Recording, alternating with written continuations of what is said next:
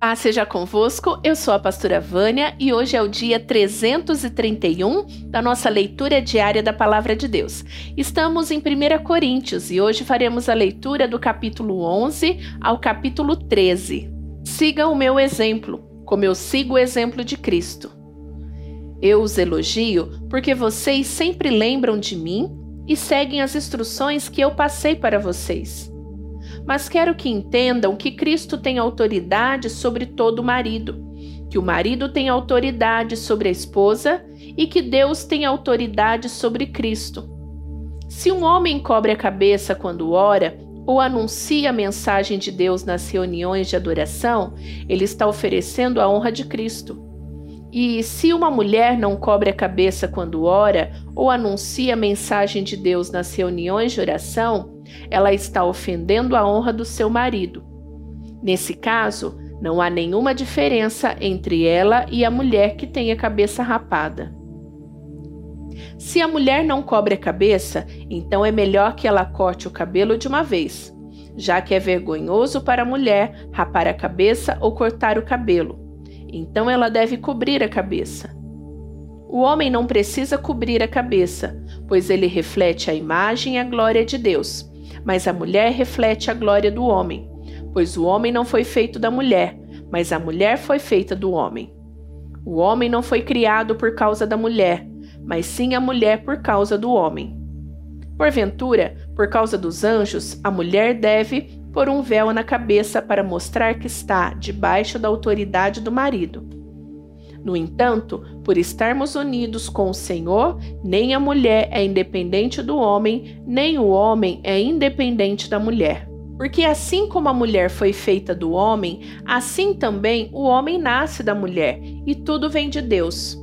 Julguem vocês mesmos. Será que é certo que, num culto de adoração, a mulher ore a Deus sem estar com a cabeça coberta? Pois a própria natureza ensina que o cabelo comprido é uma desonra para o homem, mas para a mulher o cabelo comprido é motivo de orgulho. O cabelo foi dado a ela para lhe servir de véu. Mas, se alguém quer discutir sobre esse assunto, o que eu posso dizer é que nem nós, nem as igrejas de Deus temos outro costume nas reuniões de oração. Nas instruções que agora vou dar a vocês, eu não posso elogiá-los, pois as suas reuniões de adoração fazem mais mal do que bem. Para começar, me contaram que nessas reuniões há grupos de pessoas que estão brigando, e eu creio que em parte isso é verdade. Não há dúvida de que é preciso haver divisões entre vocês para que fique claro quem são os que estão certos. Quando vocês se reúnem, não é a ceia do Senhor que vocês comem, pois na hora de comer, Cada um trata de tomar a sua própria refeição. E assim, enquanto uns ficam com fome, outros chegam até a ficar bêbados. Por acaso vocês não têm as suas próprias casas onde podem comer e beber? Ou será que preferem desprezar a igreja de Deus e envergonhar os que são pobres? O que é que vocês esperam que eu lhes diga? Querem que os elogie? É claro que não vou elogiá-los porque eu recebi do Senhor este ensinamento que passei para vocês. Que o Senhor Jesus, na noite em que foi traído, pegou o pão e deu graças a Deus. Depois partiu o pão e disse: Isto é o meu corpo, que é entregue em favor de vocês. Façam isto em memória de mim. Assim também, depois do jantar, ele pegou o cálice e disse: Este cálice é a nova aliança feita por Deus com o seu servo aliança que é garantida pelo meu sangue. Cada vez que vocês beberem deste cálice, façam isso em memória de mim. De maneira que, cada vez que vocês comem deste pão e bebem deste cálice, estão anunciando a morte do Senhor, até que ele venha. Por isso, aquele que comer do pão do Senhor ou beber do cálice de modo que ofenda a honra do Senhor, estará pecando contra o corpo e o sangue do Senhor. Portanto, que cada um examine a sua consciência e então coma do pão e beba do cálice. Pois a pessoa que comer do pão ou beber do cálice sem reconhecer que trata do corpo do Senhor, estará sendo julgado ao comer e beber para o seu próprio castigo. É por isso que muitos de vocês estão doentes e fracos e alguns já morreram. Se examinássemos primeiro a nossa consciência, nós não seríamos julgados pelo Senhor. Mas somos julgados e castigados pelo Senhor, para não sermos condenados junto com o mundo. Portanto, meus irmãos, quando vocês se reunirem para a ceia do Senhor, esperem uns pelos outros. E se alguém estiver com fome, que come em casa, para que Deus não castigue vocês por causa dessas reuniões. Os outros assuntos eu resolverei quando chegar aí. Meus irmãos, quero que vocês saibam a verdade a respeito dos dons que o Espírito Santo dá. Vocês sabem que, quando ainda eram pagãos, vocês eram desviados, de várias maneiras, para a adoração dos ídolos, os quais não têm vida. Pois precisam compreender que ninguém que diz que Jesus seja maldito pode estar falando pelo poder do Espírito de Deus, e que ninguém pode dizer Jesus é o Senhor, a não ser que seja guiado pelo Espírito Santo. Existem tipos diferentes de dons espirituais, mas é um só e o mesmo Espírito quem dá esses dons. Existem maneiras diferentes de servir, mas o Senhor que servimos é o mesmo. Há diferentes habilidades para realizar o trabalho, mas é o mesmo Deus quem dá a cada um habilidade para fazê-lo. Para o bem de todos, Deus dá a cada um alguma prova da presença do Espírito Santo. Para uma pessoa, o Espírito dá a mensagem de sabedoria, e para outra, o mesmo Espírito dá a mensagem de conhecimento. Para uma pessoa, o mesmo Espírito dá fé, e para outra, dá o poder de curar. Uma pessoa recebe do Espírito poder para fazer milagres, e outra recebe o dom de anunciar a mensagem de Deus. Ainda outra pessoa recebe a capacidade para saber a diferença entre os dons que vêm do Espírito e os que não vêm dele. Para uma pessoa, o Espírito dá a capacidade de falar em línguas estranhas, e para outra, ele dá a capacidade de interpretar o que essas línguas querem dizer. Porém, é um só e o mesmo Espírito quem faz tudo isso. Ele dá um dom diferente para cada pessoa, conforme ele quer.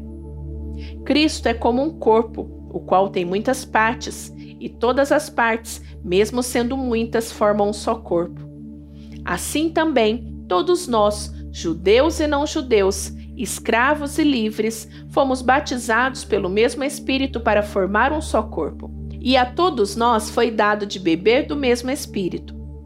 Pois o corpo não é feito de uma só parte, mas de muitas. Se o pé disser, já que não sou mão, não sou do corpo, nem por isso deixa de ser do corpo. Se o ouvido disser, já que não sou olho, não sou do corpo, nem por isso deixa de ser do corpo. Se o corpo todo fosse olho, como poderíamos ouvir? E se o corpo todo fosse ouvido, como poderíamos cheirar? Assim, Deus colocou cada parte diferente do corpo conforme ele quis.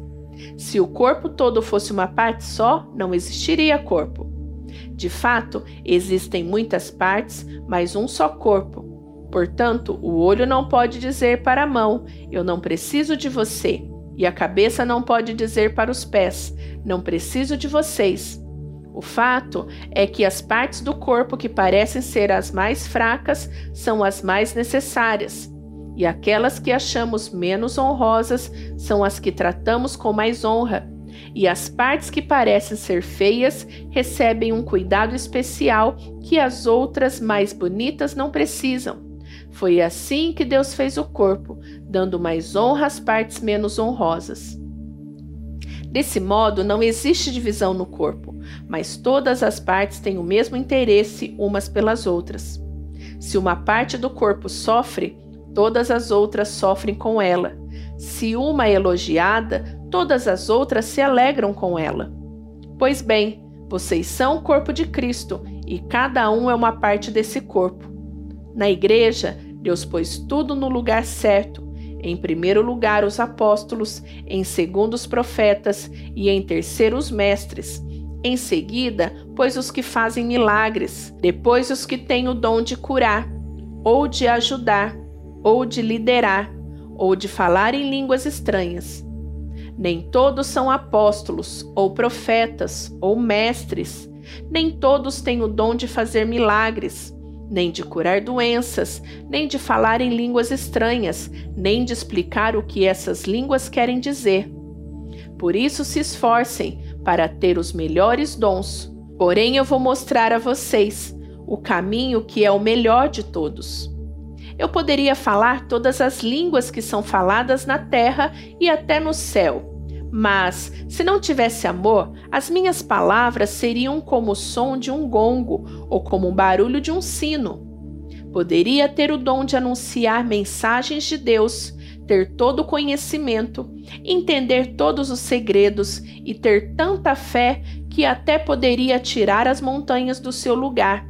Mas, se não tivesse amor, eu não seria nada. Poderia dar tudo o que tenho e até mesmo entregar o meu corpo para ser queimado. Mas, se eu não tivesse amor, isso não me adiantaria nada. Quem ama é paciente e bondoso. Quem ama não é ciumento, nem orgulhoso, nem vaidoso. Quem ama não é grosseiro nem egoísta, não fica irritado, nem guarda mágoas. Quem ama não fica alegre quando alguém faz uma coisa errada, mas se alegra quando alguém faz o que é certo.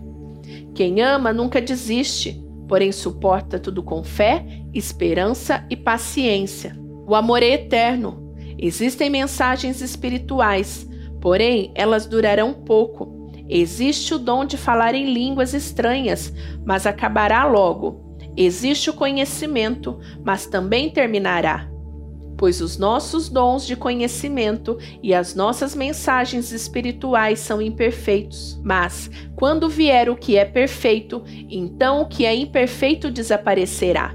Quando eu era criança, falava como criança, sentia como criança e pensava como criança.